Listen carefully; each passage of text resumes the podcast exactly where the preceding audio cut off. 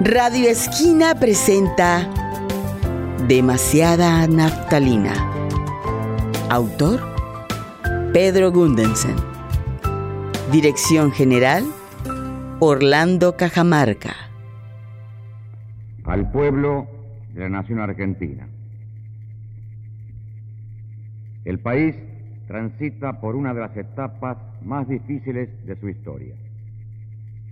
Colocado al borde de la disgregación, la intervención de las Fuerzas Armadas ha constituido la única alternativa posible frente al deterioro provocado por el desgobierno, la corrupción y la compra. El 24 de marzo de 1976, las Fuerzas Armadas perpetraron en la Argentina un nuevo golpe de Estado. En esa nueva ruptura institucional, la desaparición forzada de personas se consolidó como una de las prácticas represivas más violentas, extendidas e innovadoras por su alcance y sistematicidad. Quienes se oponían políticamente a la dictadura cívico-militar eran secuestrados en sus domicilios, lugares de trabajo o en plena vía pública. Durante el terrorismo de Estado funcionaron más de 550 centros clandestinos de detención instalados en dependencias militares y policiales, escuelas, hospitales, tribunales y fábricas. Muchas detenidas desaparecidas al momento de su secuestro estaban embarazadas. Sus hijos fueron robados de forma sistemática y les arrebataron su verdadera identidad. El mismo destino sufrieron muchos niños que fueron secuestrados junto a sus padres. Las fuerzas represivas se apropiaron de los niños de diferentes formas. Algunos nacieron durante el cautiverio de sus madres. Otros fueron secuestrados junto a sus padres. Luego de los partos, los hijos eran separados de sus madres. Casi todos los niños fueron entregados a familias de militares, policías o relacionados con las fuerzas. Muchos niños robados fueron inscritos como hijos biológicos por los apropiadores, quienes fraguaron partos y partidas de nacimiento con la complicidad de médicos y trabajadores de la salud. Otros fueron abandonados en institutos como NNs y entregados en adopción como trámite pseudolegal con la colaboración de jueces y funcionarios públicos.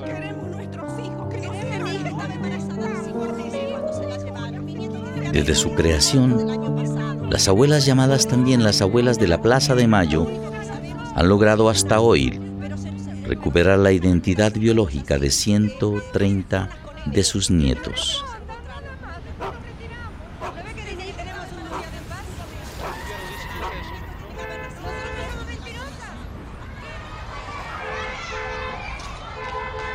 Son las ocho y media de la mañana. Comienza la jornada laboral en la ciudad. Como pueden escuchar, hay bocinas, algarabía, todo el bullicio que genera una ciudad cuando se apresta a empezar el día.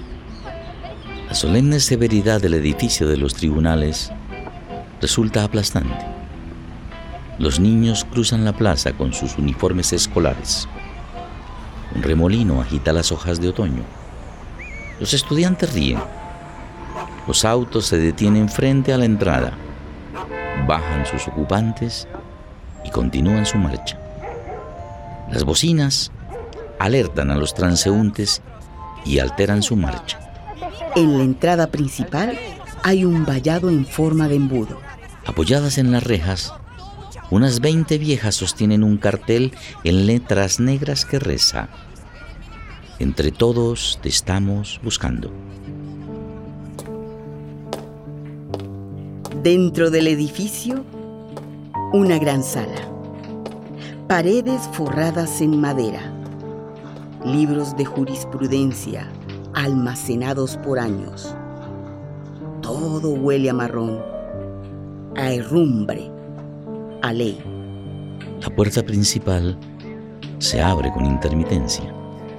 Entran hombres con traje de corbata, mujeres con sacos y polleras color pastel, pelos mojados, rodetes, pestañas, cuadernos, lapiceras de oro, corbatas de seda sostenidas por portacorbatas de plata. La gente sentada habla de apares, siempre en secreto. Una secretaria, tras un mostrador, teclea mirando a la pantalla. Apenas mueve los dedos. Vuelca su pensamiento desde su cerebro al teclado. Todo aquí es impersonal. Cada cual lleva su propia ansiedad y la transgresión que los convoca.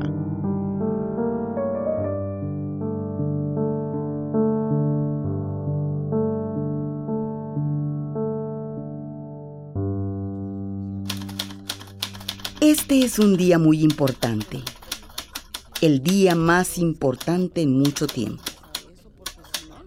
Todos los presentes y protagonistas de esta historia quieren que la situación se aclare y saber el resultado del juicio de una vez por todas, salvo los abogados y las abuelas que se congregan afuera en su eterna protesta en procura de sus nietos desaparecidos.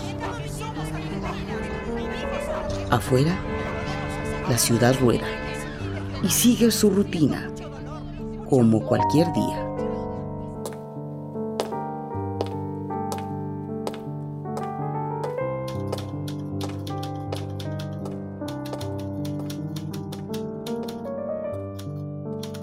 Primera fila, una mujer adulta de unos 60 años de edad aproximadamente, piel trigueña, curtida.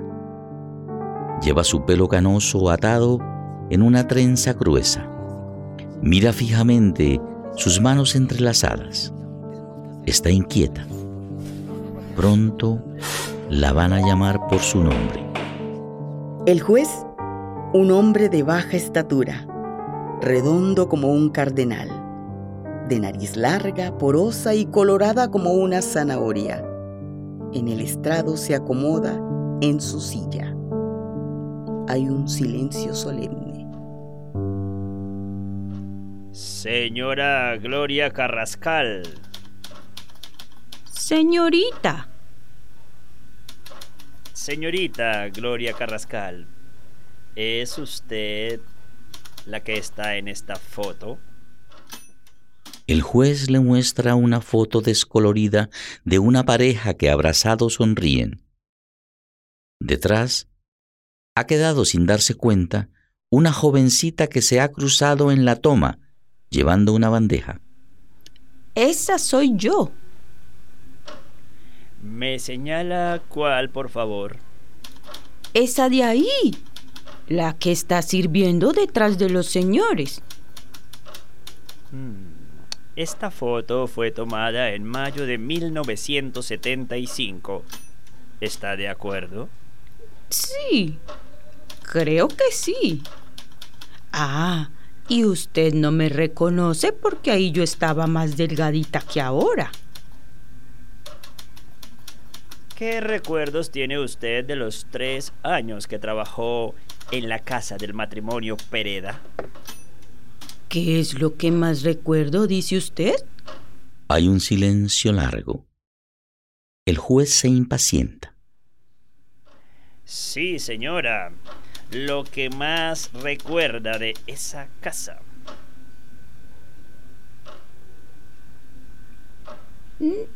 Tengo mm, pedazos borrosos. Hace mucho tiempo de eso. Trate de hacer memoria. Eh, cualquier testimonio nos es útil. Cualquier detalle, cualquier recuerdo. ¿Detalle? Ah, sí, sí. Recuerdo el olor a naftalina. Olor a naftalina. Demasiada para mi gusto. La señora me pedía poner una bolita de naftalina cada dos prendas. La señora siempre veía polillas. Las odiaba desde el estómago con manía. ¿Qué más le puedo decir de la señora? Al principio, ni bien llegué de Tucumán para trabajar en la casa, ella colocaba papelitos en cada puerta para que yo no me confundiera la cocina con el baño. Era muy nerviosa y muy rigurosa. No quería que nada le saliera mal. ¿Y del coronel Pereda? ¿Qué recuerda? Siempre las tiraba desde lejos. Me lo rayaba con el golpe. Yo después le pasaba bastante cera y el mueblecito volvía a estar bien. Él casi no hablaba conmigo. Las instrucciones me las daba la señora. El patrón le decía a ella y la señora después me lo repetía a mí. Sentado en la tercera fila está Pablo. Tiene su mirada fija en el piso, lo que muestra su falta total de interés por participar en este juicio. Pablo es un músico de 40 años con la barba crecida. Es el baterista de una banda heavy metal que toca los fines de semana en boliches del cono urbano de Buenos Aires. Es rubio y con el pelo largo que va tornándose escaso. Lleva una campera de cuero negra con tachas. Hace un par de semanas le llegó a su casa la citación a esta audiencia. Lo requerían y le hicieron saber que hay dudas sobre su filiación y que necesitaban una prueba de sangre.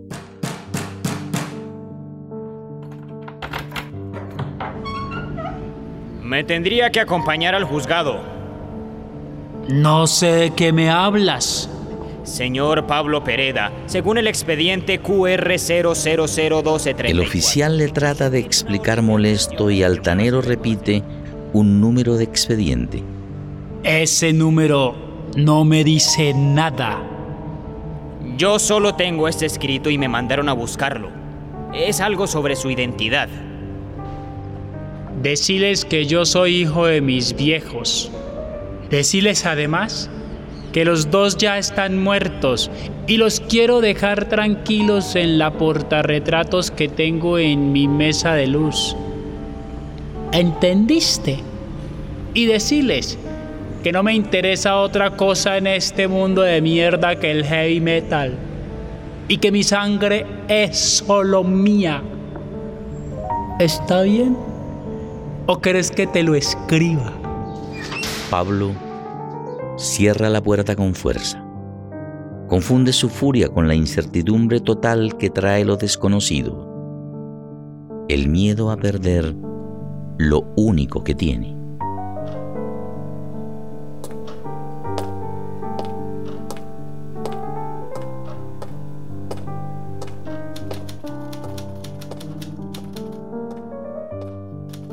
Gloria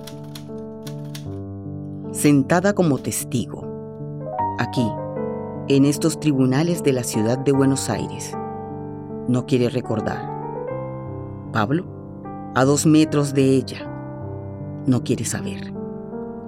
El juez insiste con romper esa resistencia. ¿Usted alguna vez vio un bebé en la casa de los Pereda?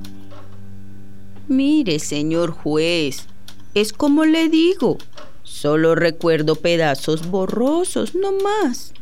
Trate de recordar. La señora comentaba algo acerca de ser madre. Pablo continúa con su mirada fija en el piso. Pues claro, la señora quería ser madre, como cualquier mujer, ¿o no? ¿Usted es madre? Yo no. Yo solo tengo dos sobrinitos en Tucumán, hijos de mi hermana Nora. Pero para mí, ellos son como mis hijos. Cuando me jubile, me voy a volver para allá. Entonces, los veré más seguido. ¿Y qué más recuerda? Yo no preguntaba nada, señor juez. La señora no daba lugar. Era muy seria, como tristona, diría yo, de esa gente que se mete para adentro. Gloria piensa. Ya está bien ahí, Gloria. Cállate. Cerra el hocico. Yo a veces me reto a mí misma. me mando a callar. ¡Gloria! Me levanto la voz ahí dentro. Igual que cuando se reta a un perro por su nombre. Y eso me sale bien. a mí me funciona. Me grito, ¡Gloria! con la voz de mi papá.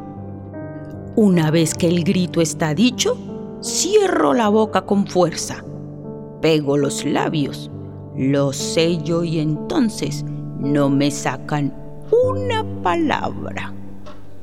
¿Qué más recuerda? ¿Qué más recuerda? Gloria piensa. Aguántate así como estás. No abras la boca ni para tomar aire. Esto ya va a pasar.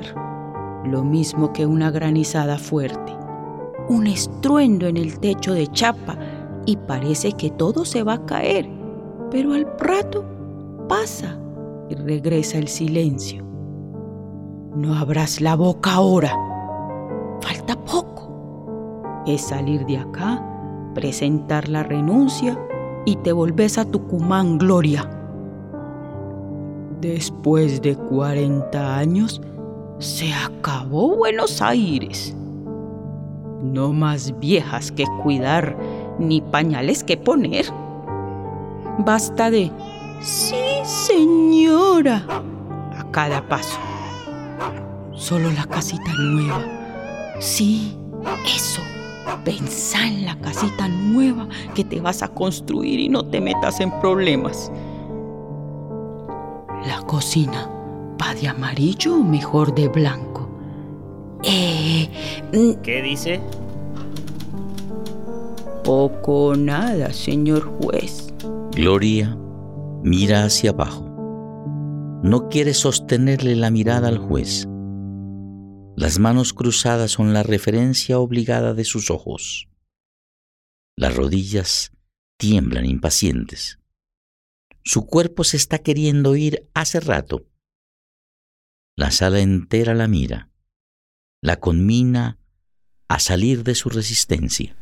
Vio a un bebé en la casa del matrimonio Pereda durante el año de 1975. Gloria queda en silencio y niega con la cabeza. Pablo la ve un instante y vuelve la vista a sus botas de cuero negro. Odia a esa vieja verdulera de la primera fila. Odia al resto de la sala. Siente que lo han elegido para lo que nunca se ha postulado. Una mano lo ha seleccionado en un bolillero y ahora mismo están gritando su nombre. Todos ahí opinándole, diseccionándolo, repitiendo su apellido casi burlonamente. Pereda, Pereda, Pereda. La palabra se convierte en ruido. Pereda, Preceda, Hereda, Medea, Depreda. Aturdido y para sí, piensa. Dejen de buscar identidad en cada puto centímetro de mi cuerpo. ¿Usted sabe que en esta sala se encuentra Pablo Pereda? Pablo escucha su nombre, pero no levanta su mirada. Es su protesta, su huelga de hambre. Como si hubiese sentido que le tocan el hombro, Gloria voltea su cuello y busca una cara. La encuentra. El resto de la sala se lo indica. Ahora que ya lo conoce, eh, puedo informarle. Usted sabe que la partida de nacimiento de Pablo Pereda estaba firmada por una médica que a su vez había firmado otras partidas apócrifas. Gloria asiente sin entender la palabra apócrifa. Se siente rodeada. Ver a Pablo es lo mismo que recordar aquel llanto repetido en sus sueños. Está aturdida. Gloria vuelve a la carga con su rutina. Se reta, se amenaza a sí misma. Cerra el pico. Ni se te ocurra. Pensa en la casita, Gloria. ¿Vas a poner un jacarandá o un lapacho rosado en el jardín de adelante? El jacarandá es más colorido. No te metas en problemas. El coronel lo dejó clarito. Si no te callas, voy a venir yo o mis soldados o los nietos de mis soldados y te voy a buscar hasta debajo de la cama. ¿De eso te acordás?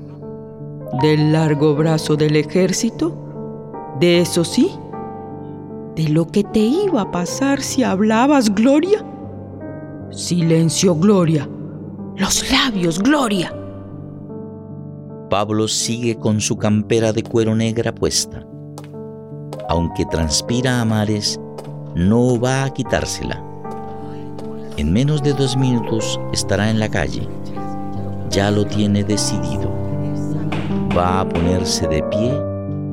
Se da impulso. Gloria, aturdida, escucha las razones del juez. Gloria, un padre apropiador miente todos los días a su hijo. Por más dolor que la verdad nos cause, no se puede desandar la historia.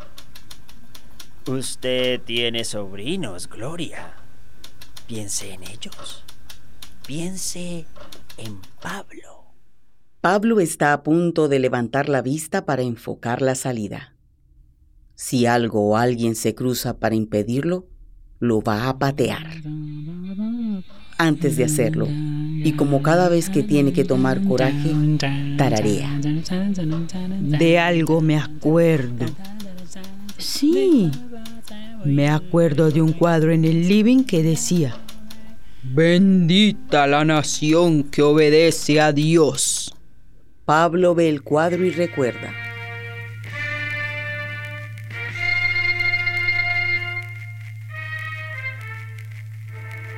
Bendita la nación que obedece a Dios. Ahora ve la cruz católica bizantina junto al escudo argentino. Justicia, verdad, lealtad, fraternidad. La fraternidad. Eso es una mariconada francesa. Justicia, verdad, lealtad y fraternidad. La fraternidad, eso es una mariconada francesa. Repite lo que decía el coronel, su padre, mientras le guiñaba el ojo. Siempre repetía eso como un chiste. Continúe, señora. Digo, señorita. Gloria se da vuelta y mira a Pablo. Pablo se ha quitado su campera de cuero. Ha decidido quedarse allí sentado. Suda copiosamente. Se limpia con la manga de la camisa. Su cara ya no es la misma. Hay momentos en los cuales el alma está de rodillas. Gloria continúa su relato. Una vez por semana, Gloria se toca el pelo y se sienta recta. Se prepara. Mira al juez a los ojos y continúa. la señora me volvía a dejar la pila de ropa de bebé al lado de la tabla de lavar. La ropita seguía limpia y doblada, igual que como la guardábamos. Pero a ella no le importaba. Tenía que estar todo listo, por si acaso. Y entonces yo la frotaba con jabón en pan. El jabón en pan es lo mejor para proteger la tela. ¿Sabía usted? Por primera vez Pablo mira en dirección a Gloria.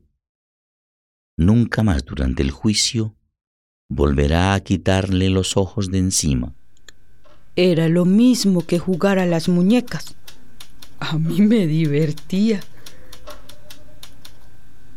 Como a cualquier mujer, ¿no? Nos gustan tanto las cosas de bebé. Pero pasaban los meses y nada. La panza no aparecía. Y cada vez que la señora iba de compras al centro, traía más bolsas, ropita nueva recién comprada. siempre blanca. Ni rosa de nena, ni celeste para el varón. Blanquita. Yo le seguía el apunte. Cosas de patrona. Se aburren tanto. Hay que entretenerse, pensaba yo. Me acuerdo de no entender mucho. ¿Para qué quiere un ajuarcito para bebé? ¡Shh! ¡Cállate! ¡Cerra el hocico! Continúe, señorita. Yo a veces me reto a mí misma. Me mando a callar, ¿vio? El último día me llamó al cuarto. Tenía el mate y la pava sobre la cama. Me cebó uno. Cosa extraña, porque nunca me compartía. Ahí cada uno tenía su mate. Es varón, me dijo. Varón y rubiecito. Abrió los brazos y me apretó fuerte. Una sensación rara, como abrazar a un pariente nuevo, ¿vio? Un tío de esos eh, que te presentan de grande. Yo me zafé y la saludé con la mano. Así como cuando alguien se va en colectivo. Gloria saluda con la mano. Mentí que servía la leche y volví a la cocina. Al rato nomás escuché la puerta de entrada. Era el coronel. En dos zancadas recorrió todo el pasillo y llegó a la cocina. Cerró la puerta con fuerza. Siempre me ponía tan nerviosa el uniforme ese. Todo él entero. Entonces le pregunté algo, como para romper el hielo, ¿vio? Algo como, como que si tenía hambre o algo así. Pero él me hizo que no, con la cabeza. Ahí mismo fue.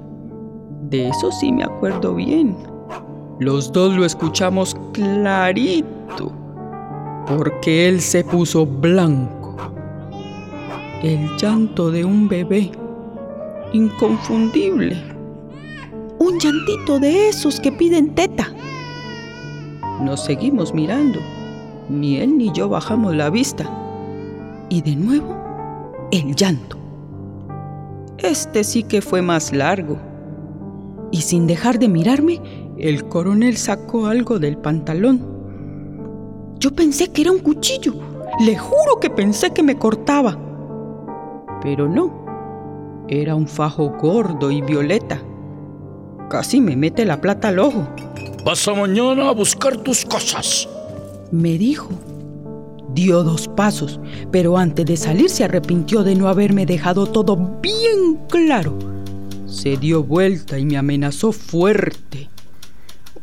Pero de eso ya no me quiero acordar.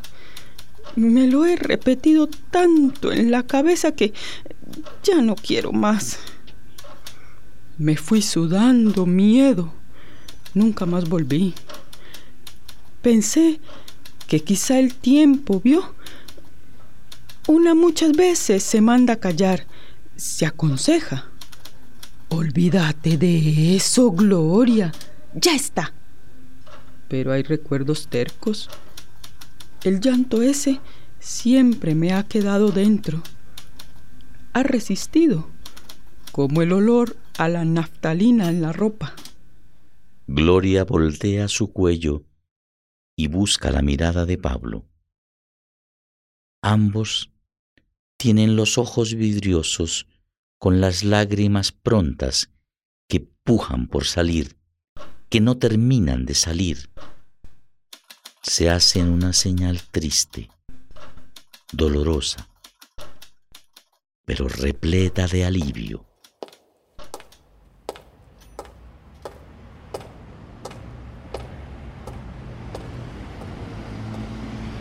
El gobierno dice que ustedes son mentirosas. ¿Nosotros somos mentirosas?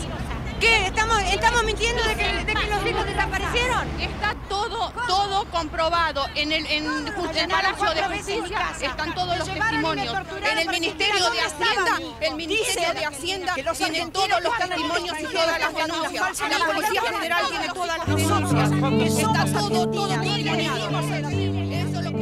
Sigamos siendo locos, madres y abuelitas de la Plaza de Mayo, gentes de pluma y de palabra, exiliados de dentro y de fuera. Sigamos siendo locos argentinos. No hay otra manera de acabar con esa razón que vocifera sus eslogans de orden, disciplina y patriotismo. Sigamos lanzando las palomas de la verdadera patria a los cielos de nuestra tierra y de todo el mundo dicen, dicen, nos sacamos a ellos, nos sacamos, dicen, que soy los argentinos extranjeros, por favor, ayúdennos, ayuden nosotros, que somos argentinas, vivimos en los sabemos nada, podemos esperar si hay miles y miles de hogares, sufriendo mucho dolor, mucha angustia, desesperadas, dolor y tristeza, porque no nos los padres nos